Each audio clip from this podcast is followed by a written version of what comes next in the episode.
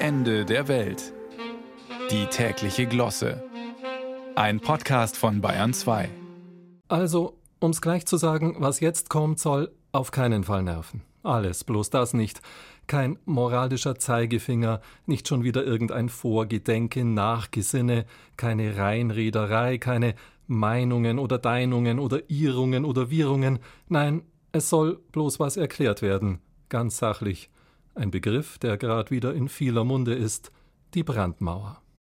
Wie bitter nötig man sie hat, sieht man ja auf Rhodos.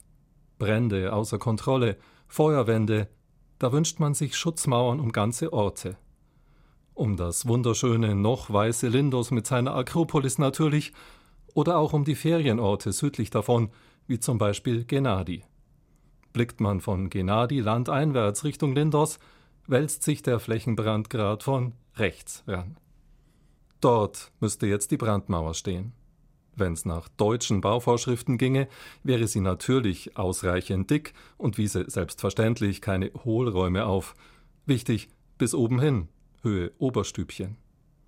Druckbeständig muss sie sein, egal ob was von außen auf sie einstürzt oder ob man von innen dagegen spritzt mit Löschwasser, weil's einem zu heiß wird.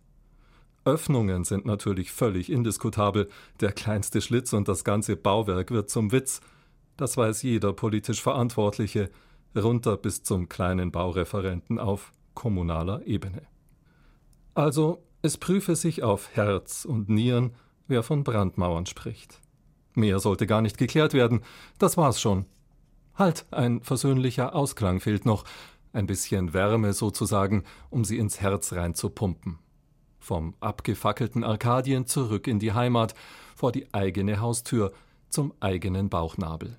Dagegen ist überhaupt nichts zu sagen, Woanders kann man es ja kaum aushalten. Darauf hat der Ministerpräsident gerade wieder hingewiesen. Völlig zu Recht. Hier wird nichts so heiß gegessen, wie es ausgekocht wurde. Hat denn nicht allein das bayerische Wirtschaftsministerium ein Förderprogramm aufgelegt zur Erforschung der Brandzauntechnologie?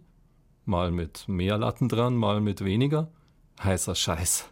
Der Vorteil, den man vielleicht nicht auf Anhieb erkennt, durch die Lücken kann man sich die Demokratie zurückholen, wenn sie einem grad mal abhanden gekommen ist.